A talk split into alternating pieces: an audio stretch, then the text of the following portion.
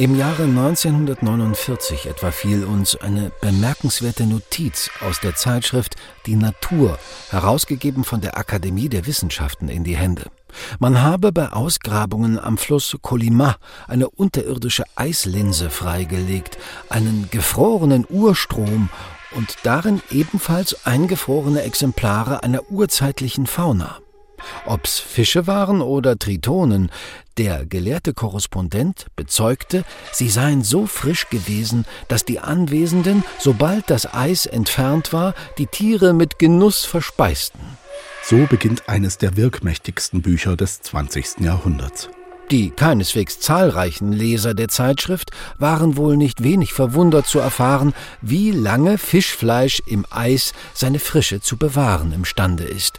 Doch nur Einzelne vermochten, den wahren, den monumentalen Sinn der unbesonnenen Notiz zu erfassen. Wir begriffen ihn sofort. Alexander Solzhenitsyns Archipel Gulag, ein Feature von Tobias Barth und Lorenz Hoffmann. Gulag, das steht für Glavnoje Upravlenie Ispravitelno Trudovich Lagerei, Hauptverwaltung der Umerziehungs- und Arbeitslager. Solzhenitsyn selbst war zehn Jahre lang Strafgefangener gewesen in diesem sowjetischen Lagersystem, unter anderem am nordostsibirischen Fluss Kolyma. Wir sahen das Bild klar und in allen Details vor uns. Wie die Anwesenden mit verbissener Eile auf das Eis einhackten, wie sie alle hehren Interessen der Ichthyologie mit Füßen tretend, einander stoßend und vorwärts drängend das tausend Jahre alte Fleisch in Stücke schlugen, diese zum Feuer schleppten, auftauen ließen und sich daran sättigten. Wir begriffen es, weil wir selbst zu jenen gehörten, zu jenem auf Erden einzigartigen mächtigen Stamm der Seki, der Strafgefangenen, der Lagerhäftlinge, die allein es zustande brachten, einen Triton mit Genuss zu verspeisen. Der Archipel, jene Inselwelt, von der Solzhenitsyn erzählt, meint das System von Straflagern und Gefängnissen, das wie ein dichtes und zugleich unsichtbares Netz das Gebiet der Sowjetunion überspannte. Was kann ich sagen? Lagersystem in Russland jetzt ist offiziell, das existiert natürlich nicht. So Gulag offiziell, das existiert nicht. Jetzt. Nicht mehr in Russland, ich meine. Ja, das war in der UdSSR, aber offiziell jetzt existiert nicht. Januar 2024 am Brandenburger Tor in Berlin. Ein paar Dutzend Menschen demonstrieren für die Freilassung von Alexei Nawalny. Der bekannteste russische Regimekritiker ist seit drei Jahren in Haft. Im Dezember 23 wurde er in ein Straflager im hohen Norden verlegt. Aber natürlich tatsächlich kann man sehen, dass die Leute in den Haften, die wohnen genauso, wie es in Gulag war vor langer Zeit. Zum Beispiel Alexei Nawalny, er wohnt in Haft. Er hat keine Heizung zum Beispiel, ja, es ist ihm kalt, aus dem Grund, dass er am Norden ist. Das ist eine äh, sozusagen Region in Russland, Himalaya-Ninetsky Okrug, ja, er ist da. Und äh, es ist ihm sehr kalt, er hat äh, fast gar keine äh, persönlichen Sachen. Es ist genauso, wie es in Gulag war. Wenige Schritte vom Ort der Demonstration entfernt gibt die in Russland verbotene und 2022 mit dem Friedensnobelpreis geehrte Menschenrechtsorganisation Memorial ein Seminar.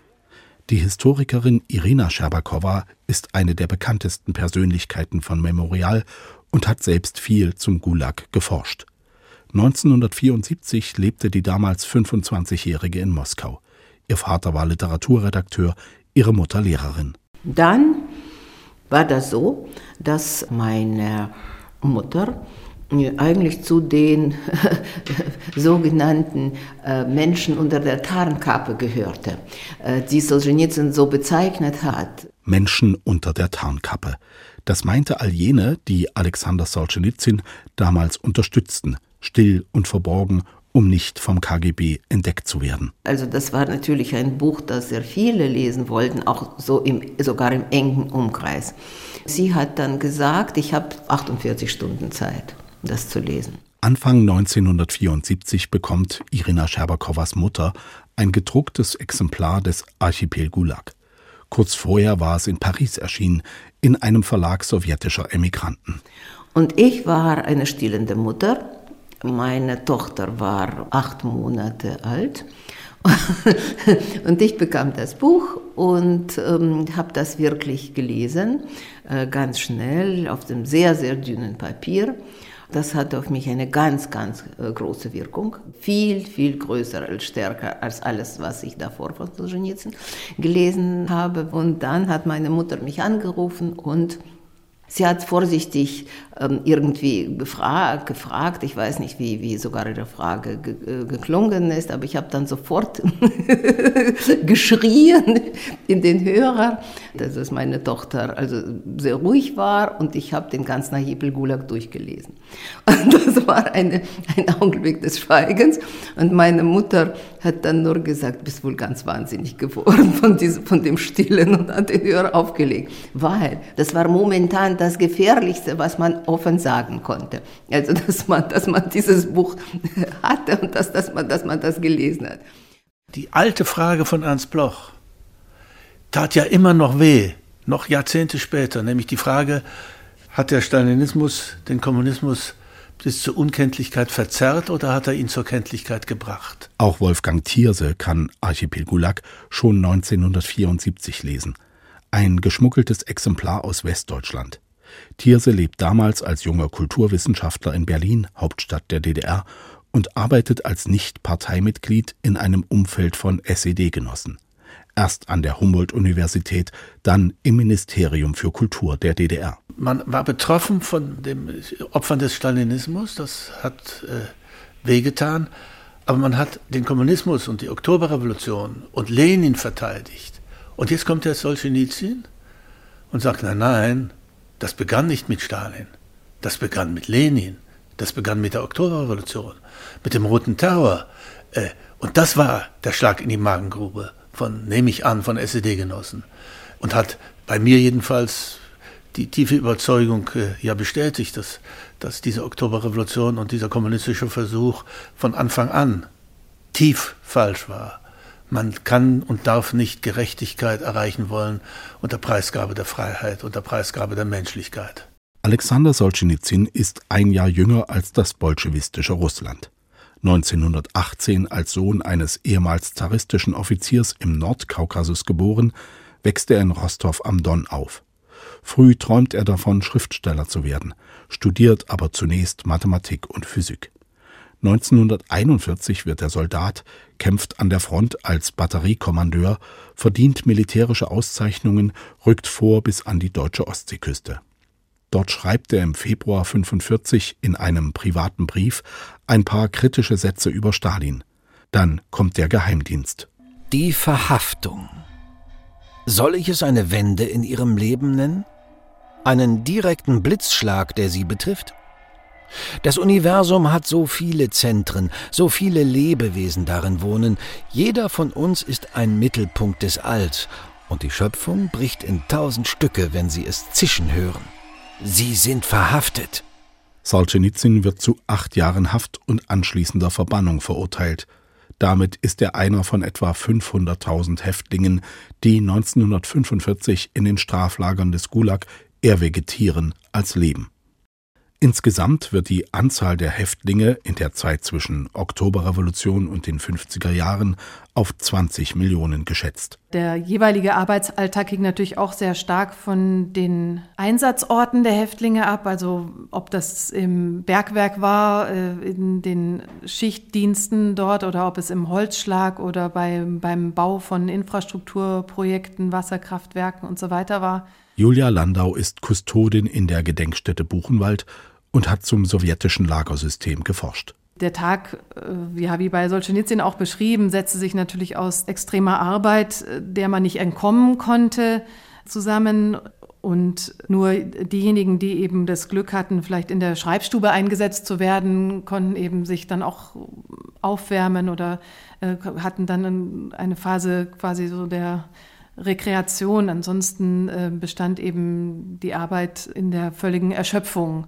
Solzhenitsyn macht in seinem Buch klar, die Genese des sowjetischen Lagersystems begann mit der Oktoberrevolution. Ja, zunächst also mit den 1918 eingerichteten sogenannten Konzentrationslagern, ähm, die auch in einem Dekret von Lenin so ähm, erwähnt werden, ging es eben zunächst um die Internierung politischer Gegner.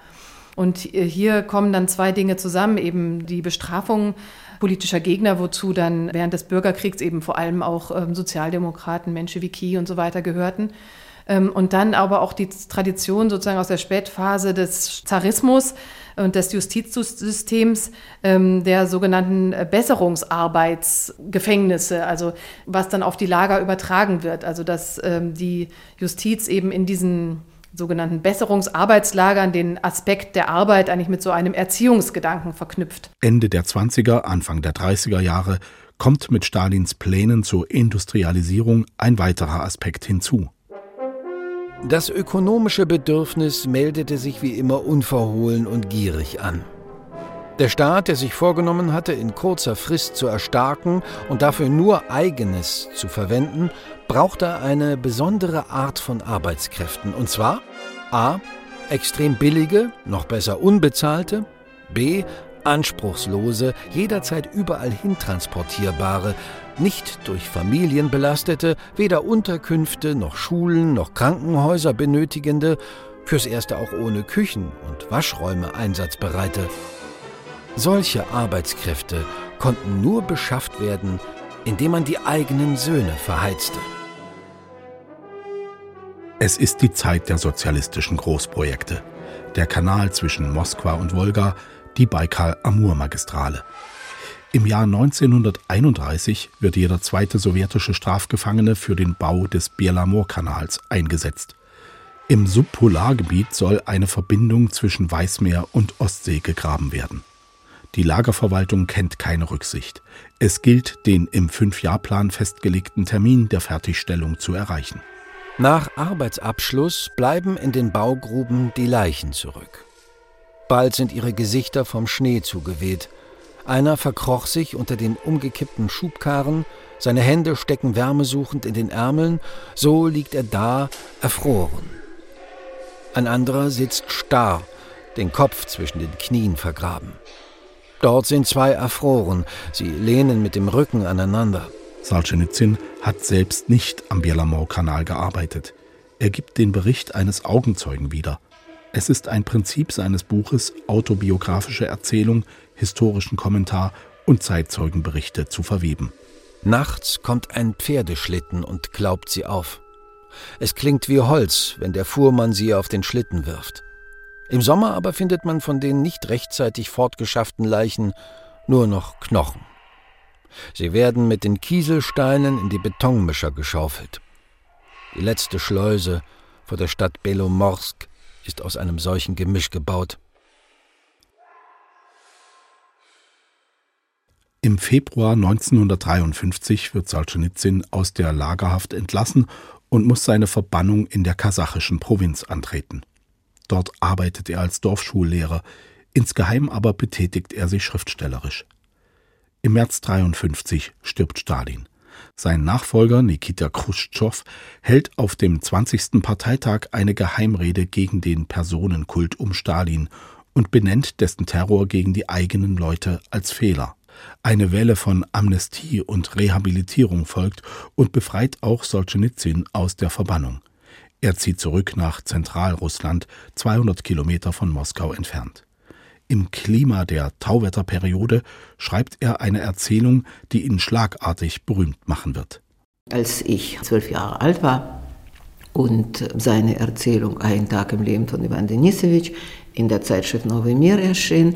Äh, das war 62. Also da war davon natürlich ein Gerede zu Hause ähm, zwischen meinen Eltern, ihren Freunden, dass es so eine Erzählung gibt. Ich glaube, mein Vater hat es noch davor gelesen, als das Manuskript noch in der Redaktion lag.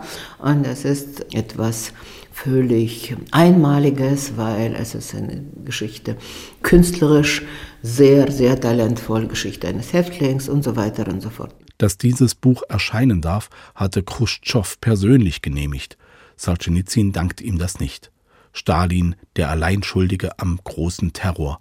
Diese Sicht entlarvt der Schriftsteller später in Archipel Gulag als Entlastungslüge, die einzig dem Machterhalt dient. Für so eine Säuberung hat es eines Stalins bedurft, aber doch auch solch einer Partei. Die da an der Macht standen, waren die Mehrzahl. Bis zum Augenblick der eigenen Verhaftung, mit dem Einsperren anderer unbarmherzig zur Hand, willfährig und denselben Instruktionen folgend, vernichteten sie ihre Mitmenschen, lieferten jeden gestrigen Freund oder Kampfgenossen nach Belieben dem Henker aus. Kein prominenter Bolschewik hatte es verabsäumt, sich auch als Henker anderer Bolschewiki zu betätigen. Davon zu schweigen, dass sie allesamt Henker der Parteilosen waren. Nach der Veröffentlichung von Ein Tag im Leben des Ivan Denisowitsch 1962 wenden sich viele Leser mit ihren eigenen Lagererlebnissen an den Autor. Solzhenitsyn beginnt die Arbeit an Archipel Gulag. Schon 1964 ist die Tauwetterperiode vorbei. Leonid Brezhnev wird neuer Generalsekretär der KPDSU. Unter ihm wird die in Ansätzen kritische Auseinandersetzung mit der Vergangenheit wieder unterbunden. Solzhenitsyn steht unter Beobachtung. В 1965 году, когда я уже вел многолетнюю подпольную, конспиративную деятельность, литературную, только для того, чтобы писать. 1965 ging ich schon längere Zeit im Untergrund meiner konspirativen literarischen Tätigkeit nach, einfach nur um zu schreiben. Und ich hatte einen Kreis von Helfern. Durch die Unachtsamkeit eines meiner Unterstützer bekam der KGB Zugang zu einem Teil meines Archives.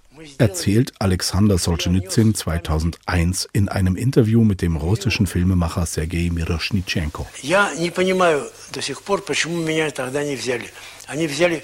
не взяли. Они взяли, ГБ взяло достаточно материала, чтобы понять размеры моей, моей опасности. Und in diesem Moment brach das Werk, was ich mit meinen eigenen Händen geschaffen hatte, zusammen. All die Erinnerungen von Strafgefangenen, die ich heimlich zusammengetragen und verarbeitet hatte, gingen verloren. Ich verstehe bis heute nicht, warum sie mich damals nicht verhafteten.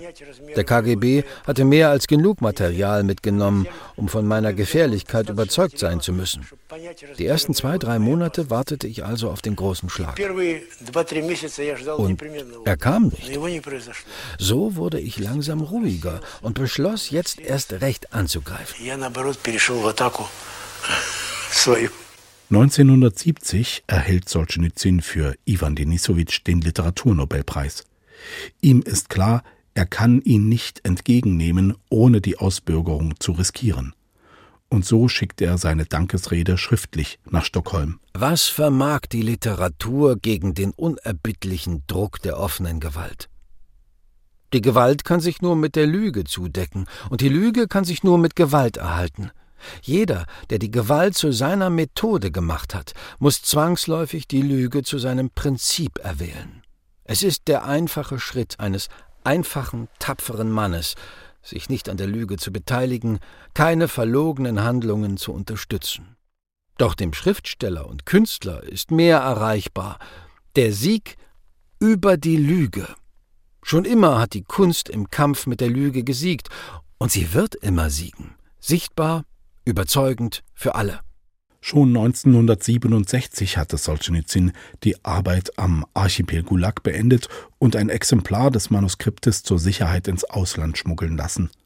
Es ist unter den gegenwärtigen Umständen in der Sowjetunion nicht publizierbar, das weiß er. 1973 erfährt der KGB von der Existenz des Buches. Und das war 73, also das war eine dramatische Geschichte mit der Veröffentlichung, weil Manuskript ist beschlagnahmt worden bei der äh, Tippfrau, die das alles abgetippt hat. Und so, sie wurde einige Tage verhört und ähm, hat eigentlich also ja zugegeben, was sie gemacht hat, wo das Manuskript liegt und so weiter und so fort. Und nachdem sie entlassen worden ist, hat sie sich erhängt.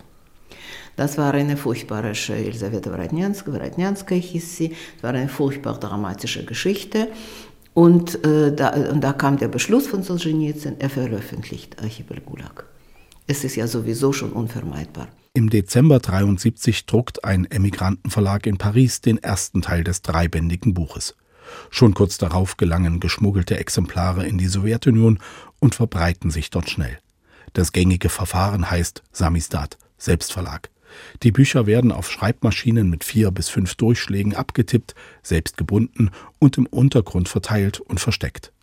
Wer im Verdacht steht, unerwünschte Schriften zu besitzen, muss befürchten, ins Visier des KGB zu geraten. Hier ist das deutsche Fernsehen mit der Tagesschau. 13. Februar 1974. Der gestern verhaftete sowjetische Literaturnobelpreisträger Alexander Solzhenitsyn wurde des Landes verwiesen. Er verlor gleichzeitig die sowjetische Staatsbürgerschaft. Seit vier Stunden hält sich Solzhenitsyn in der Bundesrepublik auf. Der ausgebürgerte Nobelpreisträger wird zunächst im Landhaus des deutschen Schriftstellers Heinrich Böll im Eifeldorf Langenbruch bei Düren wohnen. Dort hatten zahlreiche Journalisten stundenlang auf seine Ankunft gewartet. Nach dem Erscheinen des Buches in Paris wird sein Auto in Moskau verhaftet. Der KGB erwägt zwei Szenarien: erneute Lagerhaft oder Ausweisung. Nachdem Bundeskanzler Willy Brandt in einer öffentlichen Rede angedeutet hat, Solzhenitsyn wäre in der Bundesrepublik willkommen, lässt der KGB den Autor nach Deutschland bringen. In der westeuropäischen Linken löst der Fall Archipel Gulag ein Beben aus. Historikerin Julia Landau. Ja, in Frankreich, wo Ende 1973 äh, Archipel Gulag zunächst auf Russisch erschien in Paris und dann schon sehr bald darauf auf äh, Französisch hat das Buch wirklich eine gewaltige Wirkung gehabt auf die französische Linke, was dazu geführt hat, dass sich eben viele prominente Vertreter der kommunistischen Partei dann losgesagt haben und eben dieses Buch zum Anlass genommen haben, also dass äh, quasi die Erfolge des sowjetischen Experiments eben durch nichts zu rechtfertigen seien. Das wurde eben als Hauptmerkmal des totalitaristischen Staates beschrieben, das System des Gulag, das man eben einfach nicht außer Acht lassen könnte. In der Bundesrepublik steht Archipel Gulag über Monate auf den Bestsellerlisten. Dennoch ist die Wirkung des Buches nicht so explosiv wie in Frankreich. Die kommunistisch orientierte Linke ist in Deutschland längst nicht so einflussreich wie in Frankreich und sie ist zersplittert in Maoisten, Trotzkisten und etliche andere K-Gruppen. Äh, erstens war das völlig kontrovers, würde ich ja sagen, mit der ganzen, glaube ich, Verirrungen und Hoffnungen der Linken ähm, auf eine ultralinke Lösung, so, soziale Lösung, Maoismus und so weiter und so fort. Und das ging mir unglaublich auf den Geist. Also äh, sozusagen diese ganze Maoismus-Beschwörung, diese Hoffnung, man kann mit ultralinken Methoden, also die Menschheit zum Glück bringen. Und ich habe immer gesagt, ich habe ein Gefühl, dass ich mit meinem Großvater rede. Äh, und zwar 1917. Und nicht nachdem man die ganze Erfahrung, die so viele Opfer gekostet hat. Ich glaube, ich, ich hab, wir haben den, so einen Preis dafür äh, bezahlt, dass ich absolut nicht, ähm, nicht imstande bin, also das zu begreifen. Irina Scherbakowas Großvater war in den 1920er Jahren Funktionär der Kommunistischen Internationale, später einer der engsten Mitarbeiter von deren Leiter Georgi Dimitrov. Auch die neue Ostpolitik der Bundesrepublik in den 70er Jahren war Irina Scherbakowa zufolge ein Grund für die verhaltenen Reaktionen auf den Archipel Gulag seitens der deutschen Gesellschaft. Die Entspannungspolitik, die westliche, das kam sozusagen aus mehreren Seiten, weil die Entspannungspolitik war eine große Hoffnung und da war auch nicht unbedingt jetzt notwendig, dass man jetzt sozusagen an die große Glocke jetzt, äh, jetzt hängen sollte, was für ein Horror dieses System ist. Und wenn auch im Nachhinein. Ne? Und es kommt noch etwas Drittes. Angst, dass wenn man das Gulag-System jetzt so also darstellt, auch wie es im Archipel Gulag dargestellt wird, und Konsequenzen daraus ziehen, dass das vielleicht Verbrechen von Nationalsozialismus relativiert. Solzhenitsyn geht 1976 in die Vereinigten Staaten. Er lebt zurückgezogen auf einem Waldgrundstück in Vermont, lernt kein Englisch, schreibt dicke Bücher über die Geschichte Russlands und der Sowjetunion.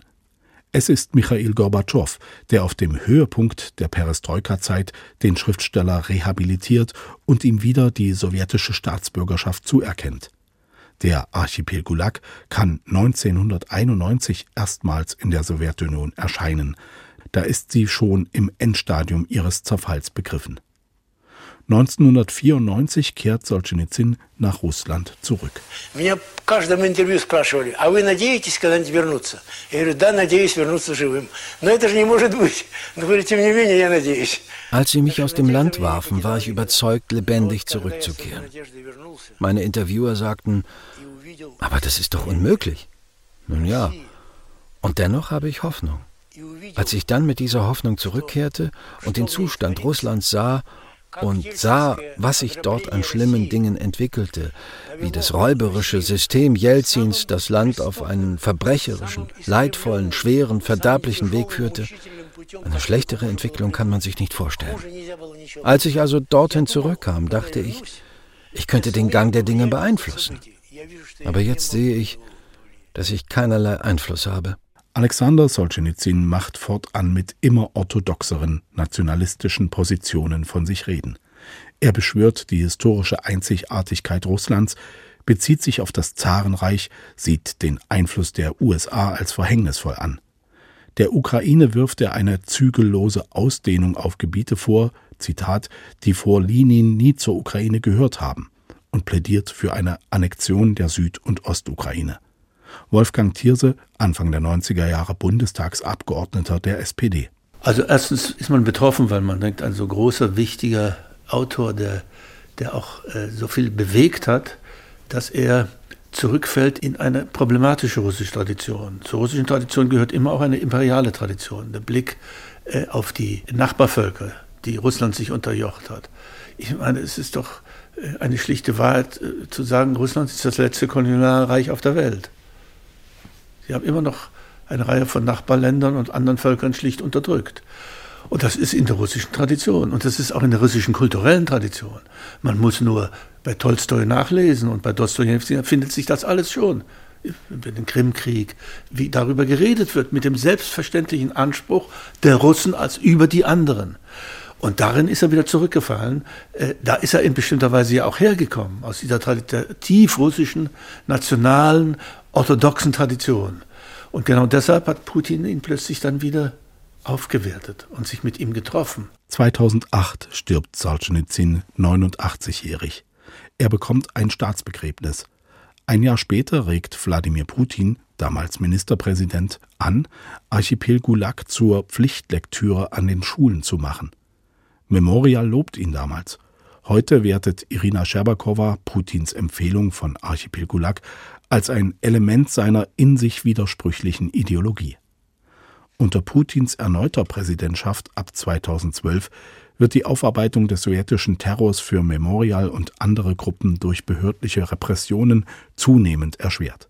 Zeitgleich werden selektiver Terror und die Androhung von langen Haftstrafen mehr und mehr zum politischen Mittel, um die Opposition einzuschüchtern. Die Machthaber beginnen damit, das System der russischen Straflager wieder auszubauen.